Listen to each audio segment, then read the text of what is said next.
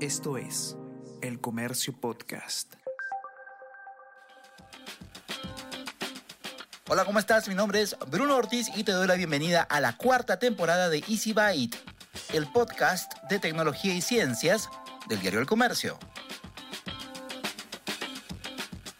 Sí, has escuchado bien. Es que después de unas semanas de descanso regresamos con Easy Byte, pero en un formato renovado. Ahora, además de las noticias sobre tecnología que tanto prefieres, tendrás un poco de ciencias para saber más sobre esos temas tan apasionantes e interesantes que siempre nos ayudan a entender un poco más en dónde estamos parados. Esta semana quiero que me acompañes a entender cómo ahorrar datos mientras estés usando WhatsApp. Luego escucharemos por qué es importante el uso de tintas originales en tus impresoras y por qué usar consumibles piratas realmente nos puede salir más caro. Y finalmente vamos a conocer por qué es tan importante el lanzamiento del nuevo telescopio James Webb al espacio. ¿Es verdad que nos hará viajar al pasado? Pero antes que nada vamos a empezar con algo de noticias. Entonces, sin darle más vueltas, te invito a ajustarte tus audífonos o a acomodar bien tus parlantes para empezar con esta nueva etapa de Easy Byte. Easy Byte. Podcast de tecnología del diario El Comercio. Noticias, lanzamientos y últimos avances en el mundo tecnológico con Bruno Ortiz.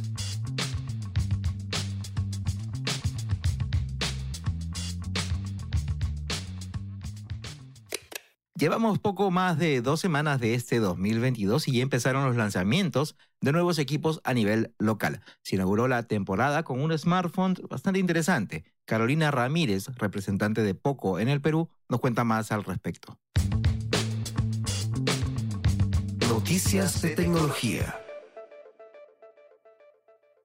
acabamos de lanzar el Poco M4 Pro 5G en su capacidad de 6 más 128 GB. Esto es súper importante para nosotros porque hemos evolucionado el tema de la gama media. Estamos tratando de sacarle el mayor provecho a la gama media de nuestros productos. Así es, se trata del Poco M4 Pro 5G con pantalla de 6,6 pulgadas y una tasa de refresco de 90 Hz, Android 11, procesador MediaTek Dimensity 810 de 6 nanómetros, 6 GB de RAM, 128 GB de almacenamiento, cámaras traseras de 58 megapíxeles, la frontal de 16 megapíxeles y una batería de 5000 mAh compatible con la carga rápida de 33 watts. Bueno, hemos tratado de mejorarlo gracias al feedback de toda nuestra Poco Community o comunidad Poco, clientes finales, recibimos bastante feedback acerca de las características que más usan los usuarios y tratamos de generar el tema de la innovación tecnológica a raíz de este feedback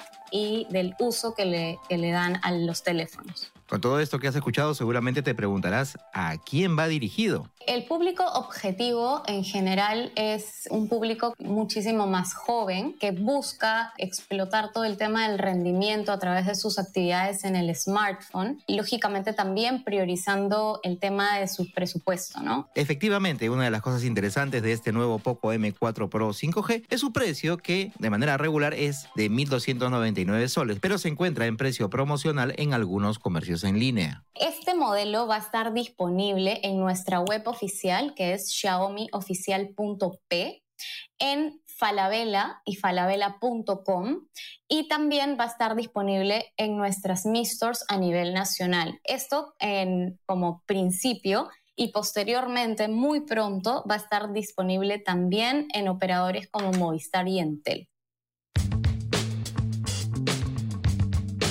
¿Cómo lo hago? Hoy vamos a aprender cómo ahorrar algunos datos cuando uses WhatsApp.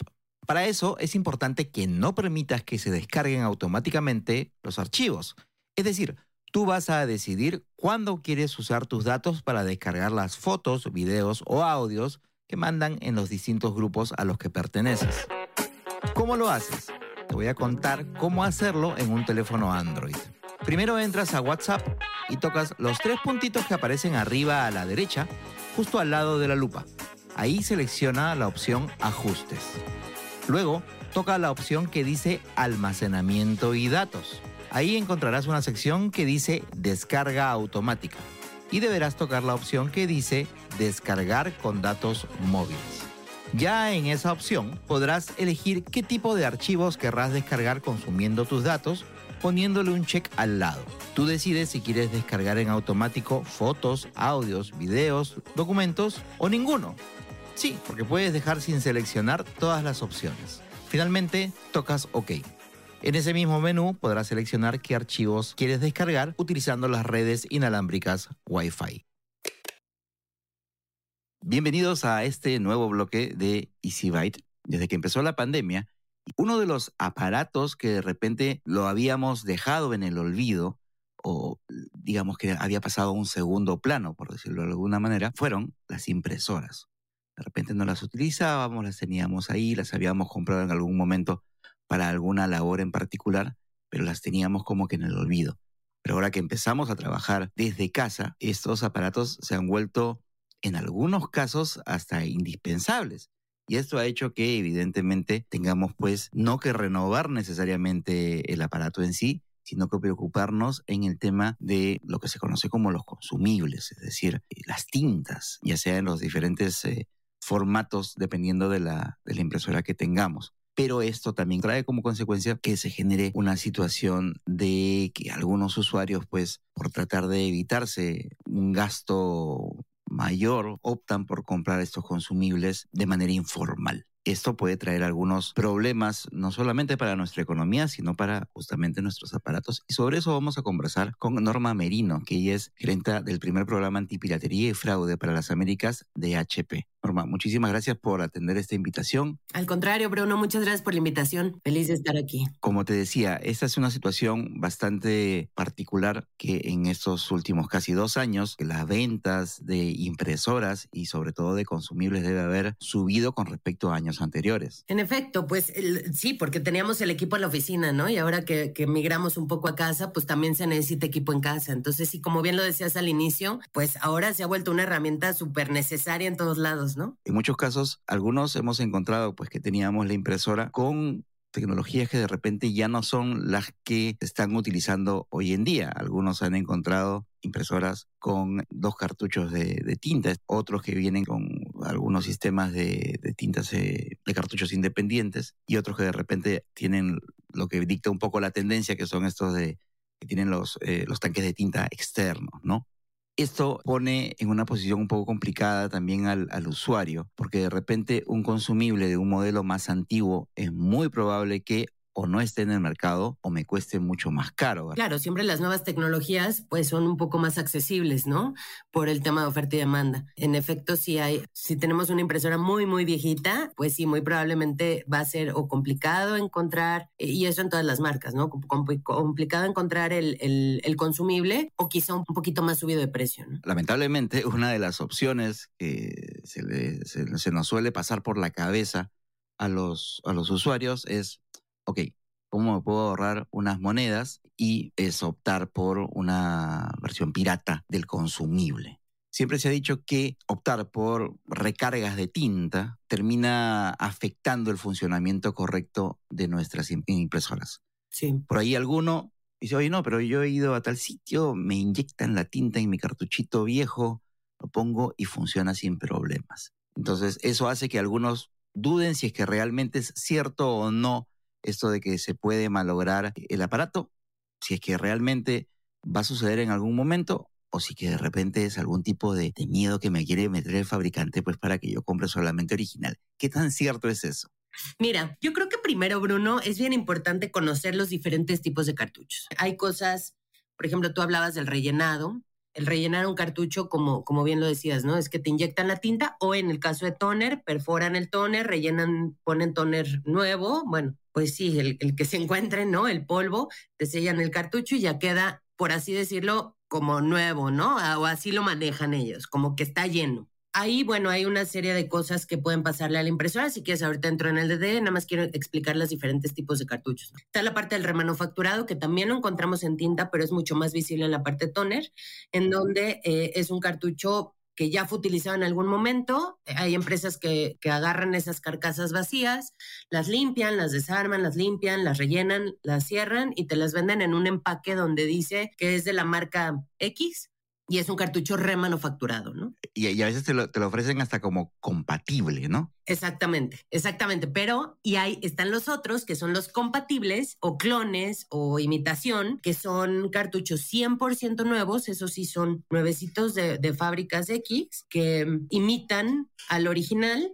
le ponen su propia marca y te lo venden como un cartucho compatible. Eh, en este caso, bueno, pueden haber ciertas cosas de patentes y demás, pero pues al final es un producto nuevo y está la parte de las falsificaciones, en donde es un producto que te venden como si fuera de la marca. Tú lo ves y pareciera que es la cajita pues, de HP, eh, la cajita de la tinta o la cajita del toner, pero cuando lo abres pues hay algo extraño y eso es la falsificación. Eso es el pirata. El pirata es el que te engaña diciéndote que es, que es bueno, original de la marca, y pues resulta que no, ¿no? Adentro te pusieron un clon o una imitación o un remanufacturado, un cartucho rellenado y a veces hasta piedras y tornillos. Este, sí, y ahí hay un tema legal, ¿no? Porque pues sabemos que aquí en China la, la, falsificación, la piratería, pues es algo que está penado, ¿no? Porque pues hay un robo de marca, hay un engaño al consumidor, hay una serie de cosas importantes. Entonces, eh, es bien importante primero tener esta parte eh, o esta vista. Claro, primero la parte del, del producto en sí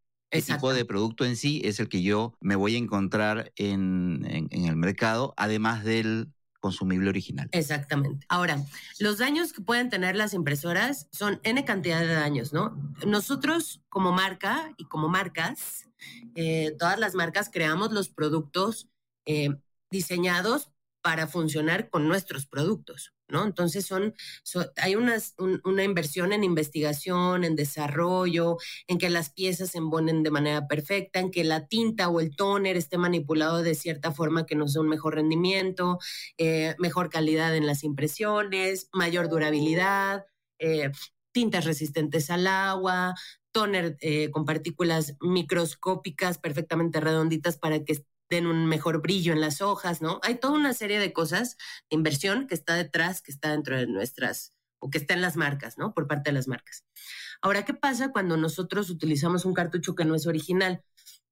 Pues esta, esta, esta dedicación, esta inversión, esta, esta experiencia o este, este desarrollo se pierde, justamente porque pues ellos no tienen todo esta, pues todo esto interesante o este, este, desarrollo, esta, esta tecnología que nosotros manejamos como marca. Entonces, ¿qué pasa si tú a una impresora de toner le metes un toner que ya fue manipulado, que lo abrieron, lo cerraron y le pusieron un tornillo? Pues puede ser que ese tornillito te empiece a hacer, eh, pues te raspe la impresora por adentro, se empiezan a, a, caer componentes. Otra cosa que vemos muchísimo es el derramamiento tanto de tinta como de toner dentro de la impresora y eso pues daña los rieles donde van los, los cartuchos de tinta, en este caso, ¿no? Los que hacen que pinte como una brocha, por así decirlo, que se mueven de derecha a izquierda, se hacen pegajosos, eh, las, las hojas impresas pues no son de buena calidad.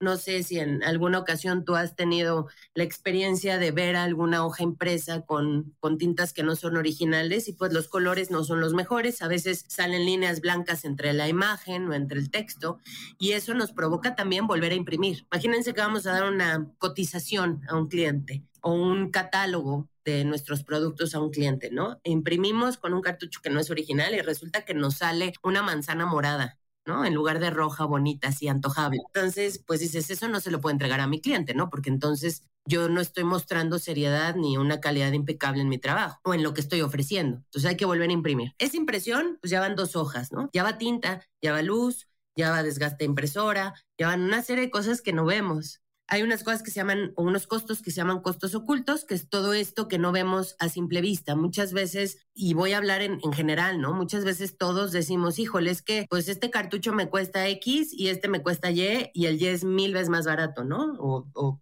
tres veces más barato que el, que el X. Prefiero ir con este, sí, nada más que si vamos sumándole cantidad de electricidad, cantidad de hojas, cantidad de tinta que estamos gastando, puede ser que el cartucho X te dé 100 hojas y el cartucho Y, sin darte cuenta, te dio 20. Que eso es a veces una, una medida de la que no nos damos cuenta de, de manera tan precisa, sino como que al final, ¿no? Exactamente. Exactamente, ¿no? O que estamos consumiendo más por ejemplo. Y, eso es poniendo mucha atención a este tema, porque muchas veces lo hacemos sin pensar, ¿no? No, no nos damos cuenta ni cuántas hojas usamos, ni hacemos todos estos análisis de costos. Eh, otra cosa importante es la impresora en, el, tema del láser, bueno, el funcionamiento es diferente, ¿no? Em, sale el polvo, se imanta en la hoja con un diseño que es lo que tú estás eh, queriendo plasmar en la hoja y el polvito cae y se va pegando en esas, en esas zonas imantadas, por así decirlo.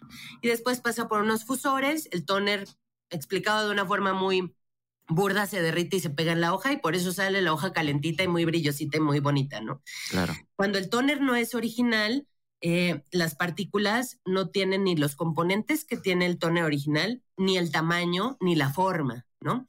Entonces, ¿qué pasa? Nosotros, las partículas son como esferitas, imagínate canica, bueno, no sé si, si se dice canicas en Perú, imaginémonos, ¿no? Tú llenas un vaso con canicas y volteas ese vaso en una mesa y levantas el vaso, ¿qué pasa con todas estas bolitas de cristal? pues todas se esparcen perfectamente en la mesa. Sin embargo, si tú metes en un vaso piedras o grava algo que no sea regular, ¿no? De forma regular, y volteas el vaso en la misma mesa, te van a quedar montañitas, algunas se ruedan lejos, otras se quedan ahí, ¿no? Entonces, no te queda una dispersión perfecta en el papel. Lo mismo pasa con el toner, ¿no? Entonces, ¿qué pasa con este toner? Pues si tiene crestas, tiene estas montañas, pues entonces pega en los fusores, los fusores se van dañando, luego aunque utilices un producto original, pues muy probablemente el fusor o el rodillo ya quedó marcado y entonces pues te van a quedar zonas donde no se pega perfectamente el toner. Entonces hay una serie de cosas bien interesantes, la verdad a mí me apasiona mucho esta parte, porque es interesante y son cosas que, no, que no vemos comúnmente, ¿no? Para mí la calidad, los costos ocultos es lo más importante en, en el tema de uso de original, ¿no? Ahora, yéndonos a la parte de las falsificaciones, ojo ahí, ¿no? Porque no es simplemente que estés afectando tu la calidad de tus impresiones o de tu trabajo, más los costos que están generando, sino que es un delito también. Y a veces nosotros somos partícipes de la falsificación sin, sin darnos cuenta de que lo estamos siendo. ¿no? Nos engañan y nosotros bien confiados, bien buenos, vamos y aceptamos la oferta y pues resulta que no es un producto original y entonces pues estamos, pues nos están engañando, que es lo más doloroso para uno, pero pues también estamos siendo partícipes de, acciones no bonitas, ¿no? Para, el país. Hay otro, otro mito que, no sé si es mito, si es verdad, supongo que es verdad, ya tú me lo, me lo contarás, que, que me dicen que, que HP es bien quisquilloso con el tema de detectar justamente estos consumibles cuando no son originales. Que cuando tú intentas poner algún, eh, alguno de estos cartuchos o modificados, eh, compatibles o, adulterados, automáticamente la impresora lo detecta y simplemente se para. Eso es así. Sí, eh, y esto es justamente para darle a conocer al usuario en caso de que haya sido engañado. Y por otro lado, pues también es una alerta de, estás usando algo que no corresponde, ¿no? Este, entonces la gente de alguna forma, pues bajo advertencia no hay engaño. Eh, es importante que lo sepan, por eso se les alerta y que estén conscientes que pues puede, pueden existir daños a la impresora, ¿no? Y que, y que, también esos daños ocasionados por esos consumibles, o sea, las partes que se lleguen a dañar por, por utilizar cartuchos no originales pierden garantía, porque finalmente por eso existen los consumibles de HP, ¿no? Para poder funcionar, como ya lo decía hace, un momento, para poder funcionar de manera impecable la impresora con el consumible. También una cosa es innegable, el tema es que normalmente en la oferta uno puede buscar una impresora de cualquier marca en realidad y lo más probable es que la encuentre en diversos rangos de precio. Y a veces uno no cuenta con eh, mucho dinero para comprar una muy sofisticada y se va por una impresora que es bastante barata. Pero el problema es que justamente lo que cuesta más dinero es el consumible. ¿Qué recomendación le dan ustedes al usuario para que haga una compra adecuada, que no le afecte a largo plazo a su economía? Mira, eh, es importante estudiar un poco nuestras necesidades como usuarios, ¿no? Saber para qué necesito esa impresora y entonces eh, entender cuando veamos las impresoras qué impresora me puede dar lo que yo busco. Hay impresoras que son hechas para el hogar, para imprimir pues cuánto puedes imprimir con un estudiante de, primaria, secundaria, ¿no? ¿no? son las miles de hojas. Hay impresoras que son más para un negocio, un pequeño negocio donde, donde el volumen de impresiones quizás es un poco más grande, el costo por página se reduce, quizá la inversión es un poquito más alta inicial, pero el costo por página es mucho menor. Y hay impresoras bueno, que están hechas para corporativos, ¿no? En donde tanto el rendimiento de los consumibles, las capacidades que tienen las impresoras, pues son, son mayores, ¿no? Entonces, lo primero es entender muy bien qué necesito yo, para qué quiero esa impresora, qué tengo. Ah, bueno, pues yo voy a imprimir, eh, no sé, yo imprimo más o menos 100 hojas al mes. Eh, ¿Por qué? Porque tengo un pequeño negocio, porque hago cotizaciones, realmente no les pongo imágenes, no necesito color, por ejemplo, ¿no?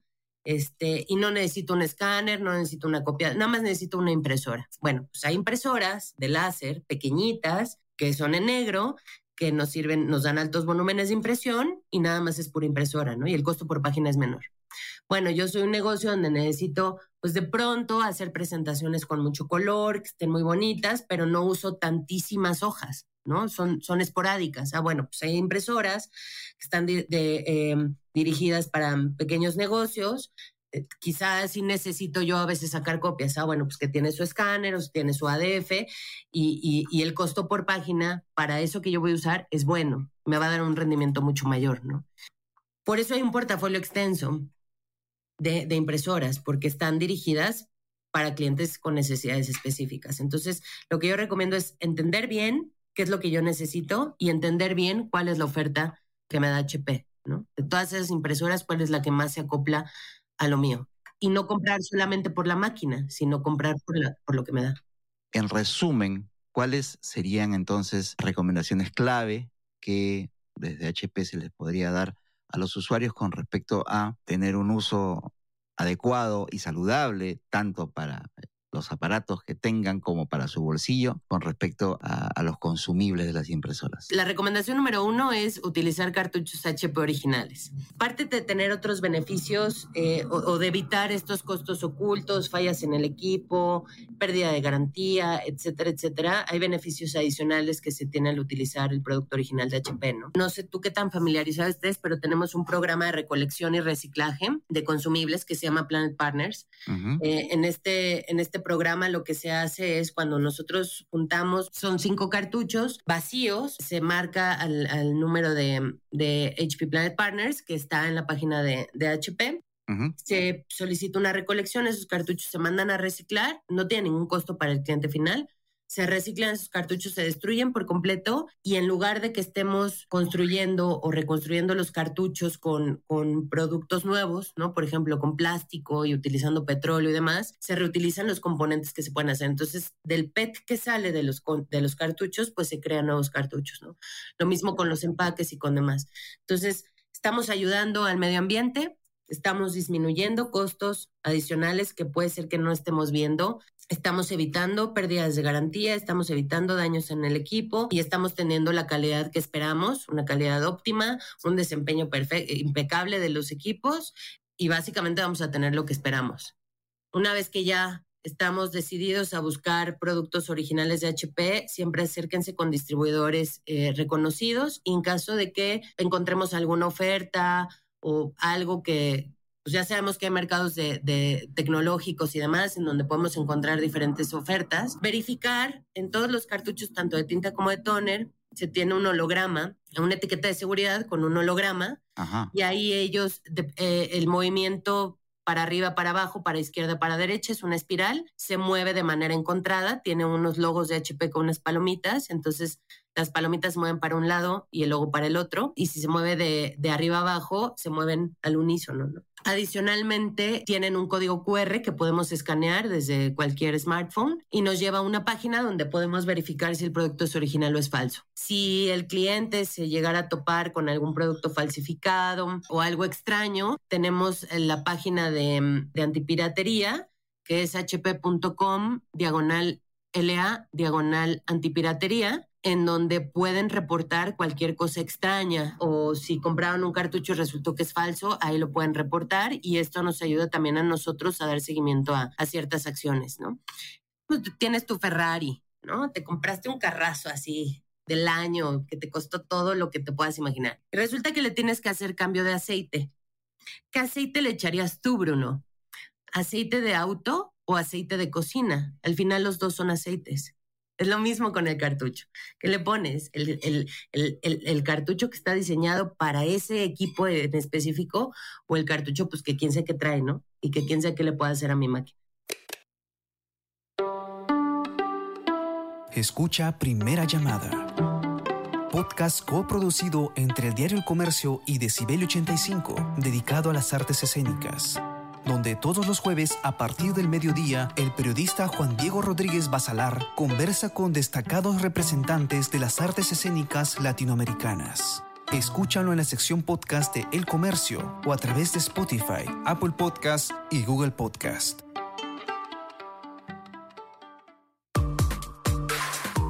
Escucha todos los podcasts que el diario El Comercio trae para ti. Las cinco noticias del Perú y el mundo. Tenemos que hablar Easy Byte, primera llamada y jugamos como nunca.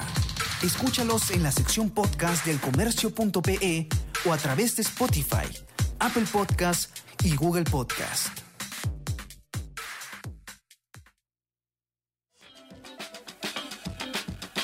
En este nuevo bloque de Easy Byte vamos a conversar ahora sobre ciencia, pero no, no te preocupes, no te asustes, no, no va a ser un bloque de ciencia muy duro ni muy complejo, sino todo lo contrario. La idea es poder conversar sobre estos temas de la manera más amigable posible para que todos lo podamos entender y para poder comprender sobre todo eh, todas las cosas que la ciencia nos va dando todos los días y de esa manera poder tener una mejor idea de dónde estamos parados, ¿verdad?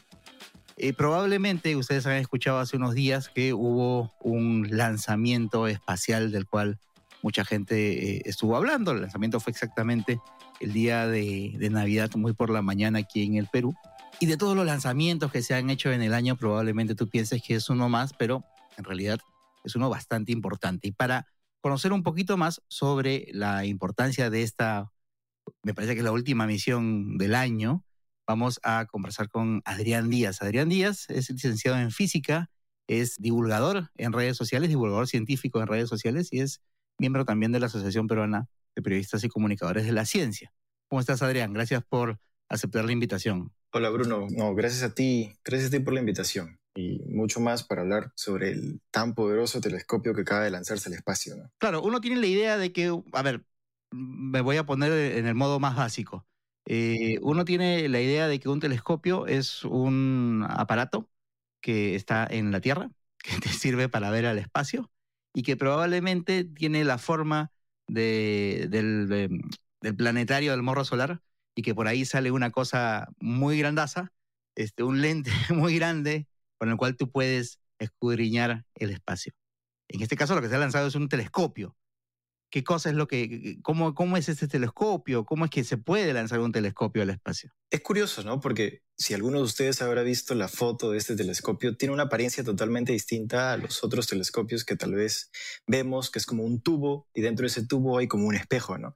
Este telescopio es abierto, ¿no? Parece un, bote de vela, ¿no? Sí, exacto, parece un bote de vela, ¿no? Y gran parte de la razón por la que muchos telescopios tienen tubo es para protegerlos no solo del calor externo, sino también de la luz externa. Pero como este telescopio está bastante lejos de la Tierra, no, no tiene tanta interferencia de ese lado, pero sí tiene una interferencia enorme, que es el Sol. ¿no? Recordemos que el telescopio este del que estamos hablando es el telescopio James Webb, así es como se llama, Webb como la web, pero con, con doble B, y que la misión que tiene es, corrígeme si me equivoco, reemplazar a otro telescopio que ya estaba en el espacio, que es el, el Hubble. Sí, se le dice, comúnmente se conoce como que si fuese el sucesor del Hubble, el siguiente nivel, ¿no? el Hubble, Hubble 2.0. Hubble es uno de los, eh, o es el telescopio que eh, ha permitido que podamos acceder a unas fotografías del universo que incluso son bastante icónicas y que ya probablemente muchos conocen, piensan que están hechas por computadora, pero que en realidad han sido adquiridas a través de este, de este telescopio Hubble, que es el, más antiguo, ¿no? Sí, sí, efectivamente. Solo que hay una pequeña diferencia entre ambos.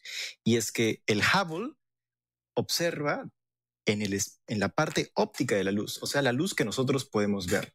Sin embargo, ajá, correcto, la, la luz visible, ¿no? Sin embargo, el James Webb observa en una parte de la luz que nosotros, los seres humanos, no podemos ver, que es en la parte infrarroja. El James Webb observa en el espectro infrarrojo, claro, en la banda infrarroja del espectro electromagnético, ¿no? Lo cual le da una versatilidad increíble para observar un rango de fenómenos mucho más interesantes que no hemos podido observar hasta ahora porque no hemos tenido los instrumentos necesarios. Y, y, otra cosa bastante interesante con respecto a este nuevo telescopio, al James Webb, es que va a estar ubicado muchísimo más lejos que lo que estaba ubicado el, el Hubble, ¿verdad? Sí, sí concretamente en un punto que se llama punto de Lagrange L2, que está como a unas cuatro o cinco veces la distancia entre la Luna y la Tierra y está más lejos del Sol que la Tierra. O sea, está recontra lejos y eso va a permitir justamente lo que tú, lo que tú mencionabas, que a través de sus diversos instrumentos que lleva a bordo va a poder registrar imágenes que nosotros no podemos ver de manera óptica, de manera natural, por decirlo de alguna manera, este, o, de la manera que nosotros podemos ver las cosas, que es con el reflejo de la luz. En resumen, observar tres fenómenos muy interesantes. El primero va a ser las atmósferas planetarias. Actualmente podemos observarlas, pero con el James Webb y como tiene un espejo tan grande de 6.5 metros, vamos a obtener mucho más detalles. Otra de las cosas que va a observar es el nacimiento de sistemas planetarios el nacimiento de, estos sistemas planetarios, específicamente los que nacen en entornos donde hay mucho polvo porque nosotros cuando a veces vemos una imagen de estas que ha tomado el Hubble, a veces hay como zonas oscuras. Estas zonas oscuras es la luz que fue atrapada por el polvo y que no llega hasta, hasta nuestros telescopios. Sin embargo, sí se pueden observar cuando uno los ve con un telescopio infrarrojo. La luz infrarroja atraviesa el polvo y puede llegar al James Webb, el James Webb lo captura y nos muestra qué está sucediendo ahí. Entonces es como que nos va a dar más información, nueva información pero además, además va a lograr observar la luz de las primeras galaxias en los inicios del universo. En este momento, esto es, esta es una de las más grandes incógnitas de la astrofísica, que no sabemos exactamente cómo se forman las galaxias, cómo nacen. Tenemos algunas ideas de cómo evolucionan y tenemos algunas hipótesis de cómo nacen, pero no tenemos evidencia suficiente para corroborar estas hipótesis. Cuando logremos apuntar hacia los confines del universo, hacia los inicios del universo, lograremos descubrir o tener una mejor idea al menos de cómo se forman las galaxias. Y, pero lo más increíble es que muchas veces estos instrumentos, estos experimentos que nosotros tenemos, nos otorgan descubrimientos que no habíamos pensado que eran posibles y nos muestran cosas increíbles. Y eso es lo que se espera que, suceda con el James Webb. Claro, y, por eso es que, por, esto último que tú mencionas, es que se le promocionaba mucho como que iba a ser la manera en que nosotros íbamos a poder viajar al pasado, por decirlo de alguna forma. ¿no? Para tratar de ver justamente el tema del, del, origen de las galaxias. Ahora, ¿por qué es importante conocer esto? Es una pregunta un poco compleja. Sí. Y yo creo que también es un poco subjetiva, ¿no? Eh, para mí, yo que estoy mucho más relacionado con, con el tema de galaxias, va a permitir llenar esos, esos huecos que todavía tenemos en nuestro conocimiento de las galaxias, este hueco de cómo se forman las galaxias, y nos va a permitir entender cómo es que las galaxias pueden evolucionar a través de todos estos miles de millones de años que tiene eh, de edad del universo. Y sobre todo que nos va a permitir ver cosas que antes no podíamos ver. Es como cuando, es, como, imagínense que están en un salón de clase, ¿no? Eh, están sentados justo para atrás y la profesora en la pizarra está escribiendo, digamos, letras, ¿no?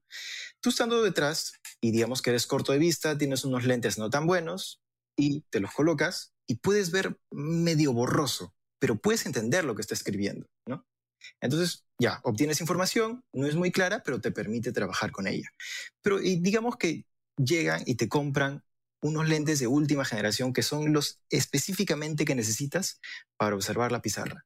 Te los colocas y te das cuenta que dentro de las letras que la profesora está escribiendo, dentro, por ejemplo, de una A, la profesora está escribiendo números que tú antes no podías ver, pero que ahora ya puedes ver. Que los veías de repente como una mancha. No, ni siquiera como una mancha no, no, no los podías ver porque, no sé, veías tan mal. Claro, pensabas que era una línea simplemente. Sí, y, en cambio ahora, En cambio, ahora sí vas a poder observarlo. Y es importante también porque va a observar en una zona del espectro en donde el telescopio Hubble no tenía acceso. Recordemos que cuando uno quiere observar más lejos en el universo, la luz pues se estira, ¿no? Es como que la luz cambia entonces ya no llega a nosotros como salió, sino llega medio modificada. ¿no? A esto se le llama corrimiento al rojo. Entonces, el telescopio Hubble, al observar solo en la luz visible, no tenía acceso para observar galaxias tan lejanas. Por más que hubiera querido, por más que hubiera observado un montón de tiempo, por más que hubiera hecho hasta lo imposible por observarlas, no iba a poder. Como la luz se modifica y cambia a través de su viaje por el universo, el James Webb sí va a poder verlas. Es importantísimo el James Webb porque ha sido diseñado exclusivamente para observar esa zona en donde vamos a poder descubrir cómo se forman los sistemas planetarios, qué es lo que sucede con las atmósferas en exoplanetas lejanos y cómo se forman las galaxias en los inicios del universo. Como está viajando tan lejos, todavía sigue viajando mientras estamos grabando este, este episodio y se va a demorar todavía bastante más hasta que llegue a su ubicación final, ¿verdad? Sí, sí, correcto. El telescopio fue lanzado el 25 y desde el 25 a dos semanas más recién se proyecta que va a llegar a este punto, ¿no? A este punto donde se va a encontrar ya por el resto de su vida útil. Pero eh, claro, no es que llegue y ya empiece a tomar fotografías del universo, empiece a observar el universo, no. Va a llegar después de dos semanas y se va a tomar hasta seis meses para, uno, eh, enfriarse, eh, calentar los instrumentos para que se desprendan del vapor de agua que puede haber en los instrumentos porque ha salido de la Tierra. Entonces tiene que desprenderse de ese vapor de agua y luego tiene que entrar en la etapa de calibración. Recuerda que este telescopio pues ha ido como si como si estuviese en una posición fetal y luego cuando sale de la cápsula de la nave tiene que extenderse, ¿no? Entonces, tiene dos espejos que se van a, que ahorita están como cerrados y se tienen que abrir. Luego, esto va a entrar a una etapa de calibración, como mencionó. Se van a tomar algunas cuantas imágenes, cada, cada espejo individualmente, porque consta de varios espejos, cada espejo individualmente, se va a calibrar para que todo el telescopio ya pueda funcionar, o todo el espejo o los varios espejos, perdón, puedan funcionar como si fuesen un solo espejo. Esto va a tomar un tiempo y entre calibración por un lado, calibración por el otro, tienen que luego probar los instrumentos, eh, ver que funcionen correctamente y si algo no funciona correctamente, tienen que ver la manera de eh, arreglarlo. Pero claro, esto también, esta es una etapa complicada, ¿no? Y es por eso que este telescopio ha pasado por tantas pruebas y es por eso que también se ha demorado tanto en lanzarse, porque no es fácil arreglar un telescopio que se encuentra tan lejos de la Tierra. ¿no? Eh, cuatro o cinco veces la distancia de la Luna es una distancia muy lejana. Entonces, eh, una vez que hayan pasado los seis meses de su calibración, recién va a poder, digamos, tomar imágenes oficiales como ya el telescopio James Webb. Sin embargo, sin embargo, no es que llegan los seis meses y ya, la imagen se liberó, ¿no? Eh, los telescopios funcionan de la siguiente manera. Atrapan luz, atrapan luz. Luego los instrumentos se encargan de trabajar con esta luz y enviarnos a nosotros los datos. Los datos tienen luego que ser procesados por nosotros y nosotros tenemos que estar seguros de que el procesamiento que le hemos dado a esa luz y la imagen que hemos producido es lo que nosotros deberíamos ver en la realidad. Cuando esas dos cosas empaten, entonces recién podremos decir, esta es una imagen que ha tomado el telescopio James Webb. Y más o menos se calcula que recién será dentro de un año el momento en el que vamos a obtener la gran, la tan esperada primera imagen del James Webb.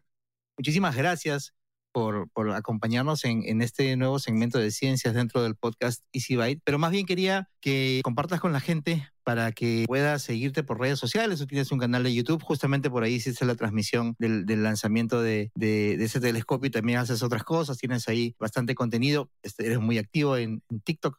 Si es que no me equivoco, así que cuéntanos dónde te pueden encontrar. Pues pueden encontrarme en todas las redes sociales, en Facebook, Twitter, TikTok, YouTube, Instagram, como Adrián Ciencia junto así. Espero que te haya gustado esta nueva propuesta de Easy Byte y, sobre todo, espero que puedas ayudarme a mejorar este contenido. ¿Cómo? Proponiendo temas. Entonces, ¿quieres un tutorial sobre un tema especial en la sección ¿Cómo lo hago? ¿Te gustaría que hablemos sobre algún tema de tecnología en particular? ¿Quieres que un experto te explique en sencillo algún concepto científico que te apasiona pero no has llegado a entender muy bien? Envíame tus sugerencias al correo bruno.ortiz.comercio.com.pe o déjame un comentario en mis redes sociales. Me puedes encontrar en Twitter o Instagram como arroba. Y antes de despedirme, te invito a suscribirte a Vida y Futuro, mi newsletter semanal. Así recibirás de manera gratuita todos los domingos, minutos antes de las 11 de la mañana, un resumen de las mejores y más interesantes noticias sobre ciencia y tecnología que hemos publicado en el comercio. Te puedes suscribir de manera gratuita en elcomercio.pe slash newsletters. Muchísimas gracias por haber llegado hasta el final del episodio con el que empezamos esta cuarta temporada de Easy Byte, el podcast de tecnología y ciencias del diario El Comercio. Mi nombre es Bruno Ortiz. Nos escuchamos la próxima semana, así que pasa la voz.